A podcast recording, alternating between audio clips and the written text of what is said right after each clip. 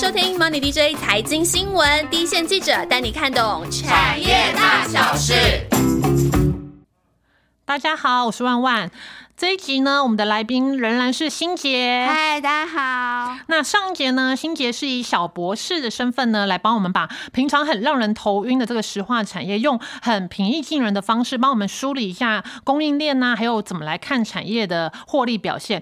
那这一集呢，我们要更聚焦、更 highlight 石化产业有什么长线的趋势？如果厂商呢，他抓抓稳在这个趋势上面，长线呢会是比较正面，会是比较相对比较稳定的。那欣杰要不要来先来帮我们？分享一下，好，大家都知道，就是石化产业其实是属于一个比较高耗能又高污染的产业。那现在全球都在走一个碳中和的趋势嘛，所以这个产产业长期是会。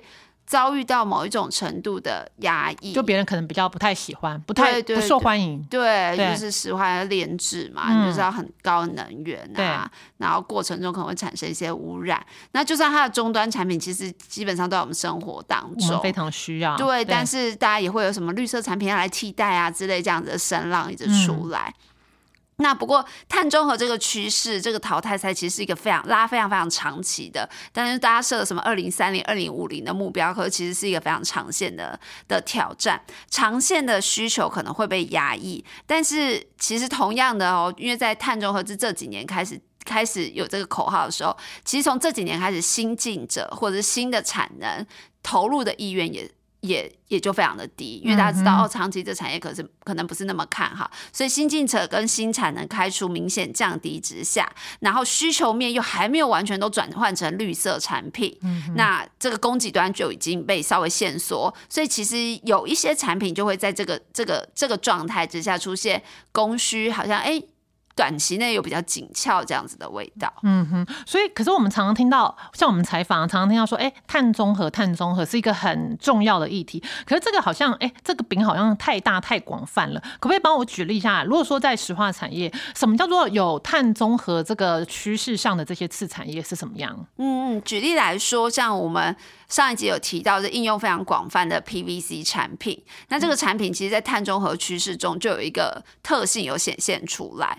那 PVC 产品其实主要是两种制成，两大制成。对，一个是乙烯法，它的污染就稍微比较低一点。嗯。另外一种是电石法，因为它是烧煤炭的，所以就是它 CO2 产量就比较高。电石法，我第一次听的时候呢，他一直要说电池，我一直在想说，到底是哪个电跟哪个石啊？没有，我以为是青石的石。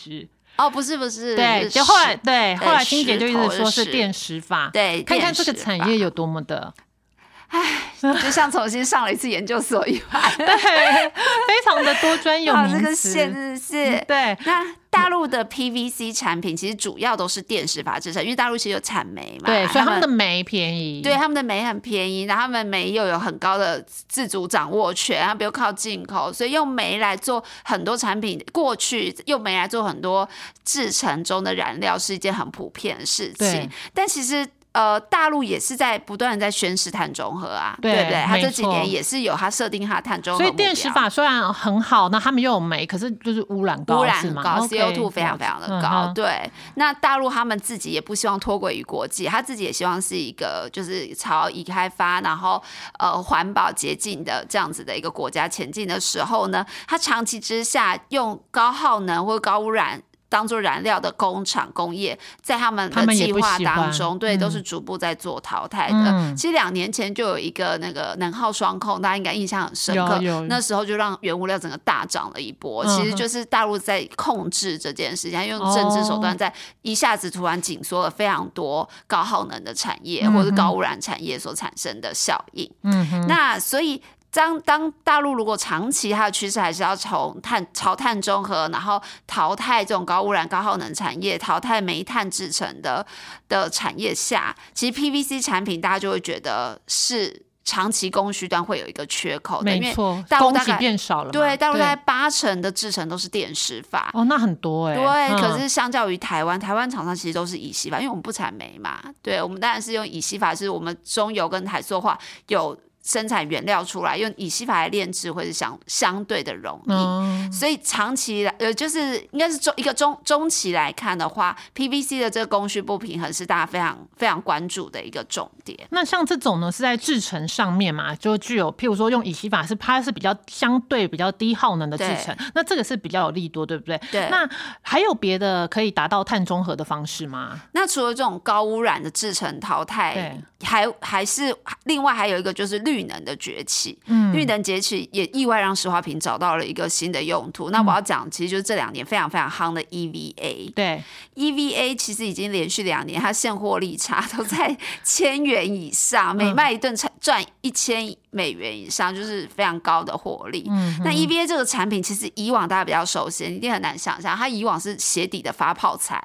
哦，嗯，对，就是你球鞋鞋底可能是用 EVA 去做发泡之后，然后再塑形出来的。对，那没有想到太阳能这个产业出来之后，那意外发现，哎，EVA 居然是太阳能。模组封装上不可缺少的一个材料，所以又诞生了一个新的应用、新的市场。对，新的应用、新的市场出来。那最主要原因就是太阳的模组你要放在户外嘛，就风吹日晒啊、风沙啊什么的，可它必须要有一层保护膜，可以保护它。那现在太阳能板又越做越大，你这个膜又要稳定性很高，可以拉的又平又宽又长，然后又可以耐这些，感觉用量就很大。对，用量大之外。它的技术难度也会相对你去做鞋底发泡才比较提高。嗯。那 EVA 这个树脂，它还有一个特性是它成本很低，而且它的透明度很高，它不会因为我磨成磨了一层再上去，影响你太阳能板吸收光。对啊，没错，它还不能挡光啊。太阳能就这样吸收光。对，那它又不会很贵，所以它就变成现在封装上基本上是不可或缺的一个选择。但也因为太阳能这个需求是长线在成长的嘛，所以 EVA 需求每年也都会跟着增长。但比较需要考量的是说，因为 EVA 的产能开出也不是说。非常非常的困难，所以它可能呃产能开出的速度是会是会是会有的，但唯一的差异点是你要做到太阳能级，就是业界俗称光伏级的产品，是会有一个小门槛，对，所以要有相当的技术难难度才能够达成。那像台湾的厂商当中，台塑。然后台剧就一三零四的台剧，还有雅剧一三零八的雅剧，他们的光伏级产产品在市场上就是有相当的水准。嗯，那新杰提的这种呢，它就是哎，它是直接是做再生能源有关的东西。那当然，这个就一定也是在碳中和的这个大趋势上面。对，那还有什么东西是可以关心的呢？譬如说跟碳中和也有关的。嗯，第三个带动议题带动，其实就是我刚刚一开始就有提到的，嗯，就是大家都想要找绿色产品来取代，嗯，来取代塑胶制品，因为觉得塑胶就是污染啊、环保啊、净碳，最好都用纸袋，是不不不切实际嘛，因为纸袋就是有它有，它就是没办法比拟塑胶的相对没有这么好用，对对，所以呢，其实塑化产业中有非常非常多的业者就开始在。再推动一个就是环保回收产品，比如说我生产出来的这个废弃塑料，塑料用对用过了，我就百分之百把它回收回来。其实这个这个这个趋势已经发展了好几年。然后这些加工业者其实真是涵涵盖各个面向。你说三 C 的塑料，哎，其实三 C 塑料供应者也在想办法回收。工程用的塑料，工程塑料业者也在想办法回收。民生用的塑胶业者也在想办法回收。那大家最常听到的应该就是衣服的回收，这几年一直在讲嘛，就是你穿的衣服是保特瓶回收来的，你穿的衣服是二手衣回收再制来的。对，我那天买一件那个 Zara 的牛仔裤，它上面也是写说它是就是百分之百是那个再生回收的材质做的。对，其实我觉得感觉心里安心了不少，踏实。而且还有一个重点就是没有罪恶感。对，品牌也需要一个新的 story，它每一年都要一个新的故事。那它现在这种回收，就像万万会觉得安心，那会觉得哎很很特别的一个故事。我穿了一件回收材质，但不是二手衣，对对对，它是全新的衣服。那在这一块二手。衣衣物回收啊，或者是废保特瓶回收来说，台厂的技术真的算是领先全球的，嗯对，所以也是相当受到关注。嗯，那在这边呢，听众可能就会比较了解说，哎，什么叫做碳中和的趋势？可能不一定是我们直觉说的，哎，用绿电啊，或者是回收废水什么之类的，他们也有在做啦。但是其实大趋势其实不是在看这些。对，譬如说刚欣姐说的，它有哎低耗能的制成啊，或者是它本身是在做绿能产业的产品，对，或者是刚说的环保回收的产品。对，那如果说就产业个股的展望来说呢，我们一定呢一定要先帮大家提到的 就是台塑四宝，没错，因为没办法，这四宝是有非常大广大投资人还有我们纯股族的最爱，没错，股价又稳定，配息也高，对，就是长期大家的身边一定大家都很大家都关心的四宝的展望。那到底明年的展望跟基本面是怎么样呢？台塑四宝呢，过去两年就是我刚刚提到大陆能耗双控过嘛，那其实也曾经有美国冰风暴，就是整个供给又紧缩，那所以这些因素影响之下，其实，在疫情期间还有一个需求端嘛，你你想想看，终端你 PC 也是暴涨，民生消费大家也都是买很多东西，那这些需求暴涨之下。供给又被紧缩，整个油价、整个原物料的行情是啪一个哇，感觉众多利利多汇集。对，所以你可以看到，像台塑跟南亚，其实都是在这两年期间都那个获利都曾经创了历史的新高。嗯，那不过明年整个石化景气上，我们上集做了一些分析嘛，大家现在在观察明年农历年后的一个回温时间点。对，但。因为还不知道，还不确定，所以大家现在看台塑四宝明年的获利是看的比较平，就是可能大约跟今年相当，或者是可能会比今年再弱一些。那后面要观察点就是大陆清清零政策是不是放缓了，中美贸易有没有转环，然后大陆碳中和的意识是不是又再烧起来？那。明年需求回升就会是一个很大的观察点。那因为比较平，所以明年现在大家要法人要投资台塑是吧？看的其实还是它的。P/B 就是净值比，然后还有我们上一集说的，还是要回去那个景气循环股的一些投资法则里面。没错，然后还有就是它的值利率。那如果举例来说，以台塑来看，大概跌到七十到八十元左右的价位，其实你看它就跌不下去，因为它的 P/B 就已经来到二十年的低档。对，那这个时候就会是对法人相对比较吸引力的位置。那明年基本面来看，到看台塑四宝的什么呢？台塑的话，因为它就是一个高高股息嘛，它这两年高获利，所以它配息也是相对亮眼。然后再加上台塑它主力产品就 PVC 啊、EVA 啊，这些其实都是在呃刚谈到碳中和的趋势上的产品，市场就比较关注。那南亚的话，大家是很关心。它电子部门的波动，因为它石化那块还不是那么好，聚酯现在也不太好，塑胶加工也不太好。可是它这两年获利很高，其实有一个很大原因就是万万跑的南电。对，ABF 最近非常，呃，这几年非常的热，所以可能就是支撑了南亚的的对获利也冲高。那还有南亚科、GT 这边，那其实只要电子部门有起色，其实南亚就很容易股价会跟着受惠。所以看南亚也要看它的主要主力转投资的这些产品。没错，没错，就是。是联动性还是蛮高的。然后台塑化的话，大家要记得哦，就是它跟油价，它是炼油厂，它不是采油厂。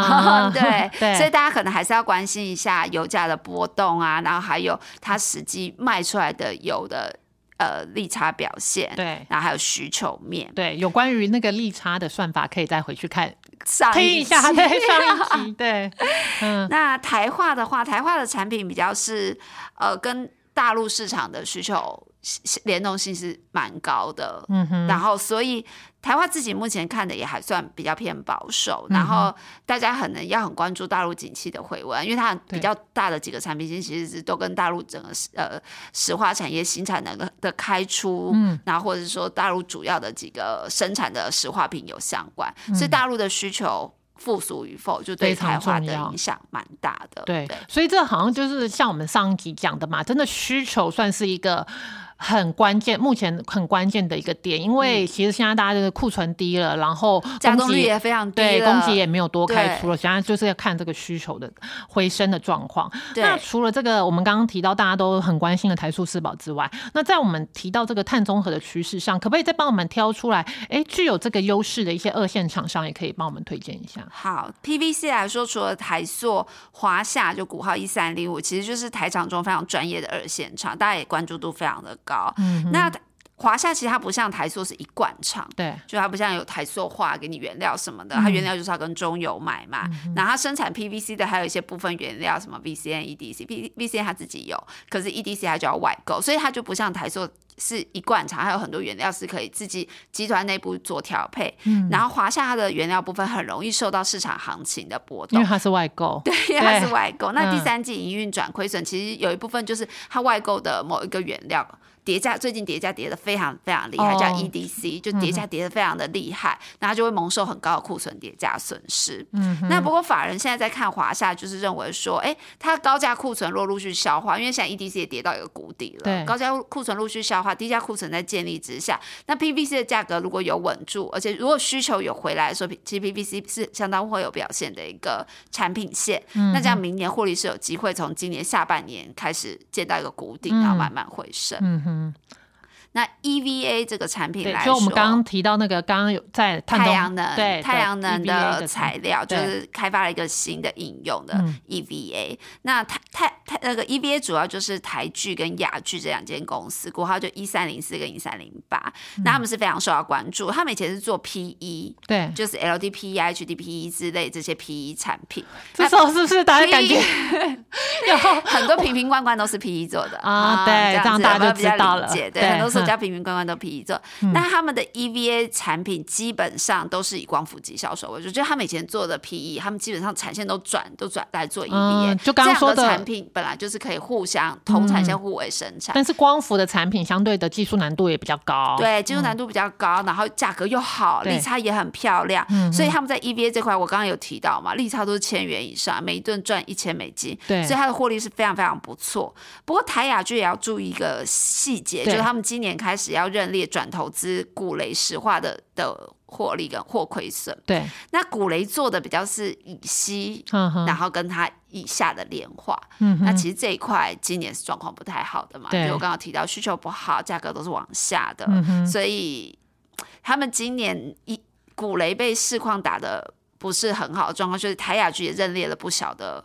股雷的亏损，那明年的话，大家就是转投资股雷这一块，大家还是非常的关注。所以就是呃，台台剧、雅剧他们做的这个 EVA 这个状况是的确是不错，但是欣姐也提醒大家说，他们转投资股雷石化这一块，可能也是需要大家要多一点的关心跟关注。可能会最后你会觉得，哎，怎么 EPS 表现没有那么的亮？那可能就是股雷石化这边的影响。嗯，就看他们的财报的时候要稍微多留意一下。嗯，然后第三个话就是刚刚跟万万也有聊到。到这个旧物品回收，就是二手物回收再制这一部分。那其实现在市场比较关注的是旧衣。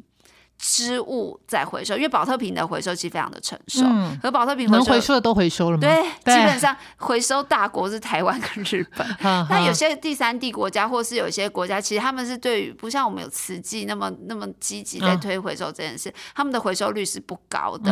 那这是一个问题，就是其实基本上我们台湾保特瓶回收的厂商能找到的材料也都尽量去找了，对，然后也尽量再回收再制，技术也是非常的纯熟了。可是其实以应用来说，衣服。还是比保特瓶的用量多出了大概三倍吧。嗯哼，对。那衣服能够回收再制成衣服，当然是最终极理想的状态。嗯，但衣服回收就有一个比较大的问题是说，保特瓶很单纯啊，这瓶子就长那样子嘛。对。然后丢去物理回收就物理回收，顶多把瓶盖拿掉。嗯。上面包装纸撕下来。可是衣服不一样啊，你的衣服上面有珠珠啊，那你上面有纽扣、有拉链、有亮片、有亮片。对。那你衣服可能。外面这一层是一个材质，里面一层里布又是另一个材质，然后你可能光外面这层布。就混了两种材质，棉再加聚酯，对，或者是聚酯再加一点点尼龙，所以回收是细到连那个什么布料它都，它必须要去做分类。哦哇，对，因为你回收再制是为了求环保，可你不能为了回收再制，你要耗了非常多的能啊，我懂，更高的能源去对，或者是你耗了更高的能源去把这些东西都用化学法重新打散，可是你可能化。花非常多的能源，非常多的化学药剂，然后花了更高的成本，那它其实就不符合碳中和的用意，没错。所以它其实现在要找一个能够就是旧衣服能够商业化回收，就又要符合碳中和，嗯，好，它的耗能、它的中间的碳足迹都是要符合才划算，对，符合我回收了是碳足迹要降到很低，那才那才是真正的真正的回收，对。那这个时候大家就就会去做很多技术的排挤，嗯，然后现在大概普遍来说，大家就是会以聚酯。含量高一点，九成九九十七 percent 以上的聚酯比较好回收，比较好回收，然后它的再制的过程也比较环保。哦，了解。所以在这个它的技术上是相对是比较有难度的。对，那它有一个很大难度是脱色，就是衣服色彩缤纷。对，我全部把它融合在一起之后，你要把那些色彩去掉。对，搅和搅和就变成咖啡色或黑色。那你一定希望它最后出来的又是像。原本的一样是白的，我可以再染成各种颜色，没错。所以脱色技术也是现在各家厂商其实最主要在克服的，就是脱色这个技术。那现在有哪些厂商是做的比较好的呢？其实台厂投入的很多，像南亚啊、远东新啊、新鲜啊、丽丽啊。极盛这些都在投入，就是基本上有做聚合厂商都已经很积极在投入了。那比较有实战记录的大概就是南亚，因为它已经推出了这个回收沙新品牌沙雅，它是说它的成本基本上已经可以低到，就是它有开发一个新的技术，所以它的成本是低到可以跟宝特瓶回收约相当。嗯哼，嗯，所以就是非常具有商业化量产的实力。对，那远东新的话，它是跟 IDDA。因为远东新在平利回收这块做非常非常大，嗯那它跟 Adidas 啊、Nike 这些品牌都是长期合作。那在旧衣回收这件事情上，其实已经跟 Adidas 有合作开发出的实际战绩，而且都已经都上架，对，有上架在销售。嗯哼，所以这两家是相对做的比较成熟的，没错。对，所以二线厂的部分呢，那新杰就帮我们点出 PVC 的华夏、EVA 的台剧、雅剧啊，还有旧衣回收再制作的，譬如说远东新啊、南亚等等，这些都是可以。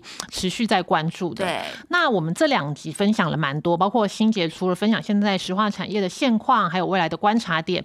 那我们也很仔细的分享了产业的供应链呐，还有跟油价的联动关系，怎么来估算厂商的获利，还有在未来这个碳中和的趋势之下呢，哪些厂商已经有抢先布局，而且也有一些地位跟成果。那希望大家都有很丰富的收获啦。希望了。那接下来呢，我们就进入了回复留言时间。我们就进入回复留言的时间啦。首先呢，先来回复 Apple Podcast 上的留言。嗯，感谢我们的好朋友 Ron J 哦，你有提到对军工产业的那一集有更深的了解，但还是要看个别厂商的营收占比。你有提到说，在这个局势之下，还能多学一点知识，觉得感谢。那这也一直是我们团队的初衷哦。我们可能没办法像，也不行啦，像股市名嘴一样，呃，喊盘呐，或者是报名牌。但我们是希望跟大家可以分享一些产业的知识跟当下产业的趋势。那也谢谢你一路以来的支持哦。然后在 Mixer Box 呃这个平台上面呢，我们发现有越来越多听众的支持哦。首先，我们就先谢谢 A Piece of Cake，那再度留言说谢谢我们很努力的让小散户在这个热看在看热门股时，不是说呃只是看热闹，而是努力的呃让听众来选择好公司来投资。那谢谢你在这个冷冷的天哦，这个暖心的回复。那也谢谢听众朋友心心念念说一早听帅哥美女的声音，都觉得有很多的收获。另外呢，也谢谢房心怡、跳跳虎、Karen、黄阿富以及 Kenny 的留言支持。发现，在 Mixer Box 上面有一些诶固定的朋友的支持，真的很激励我们团队哈。这是我们最近我们团队一个很大的动力来源。也欢迎透过平台收听节目的大家，有什么要跟我们说的，都欢迎多多来留言哦。那今天的节目就到这啦，我们下周见喽，拜拜。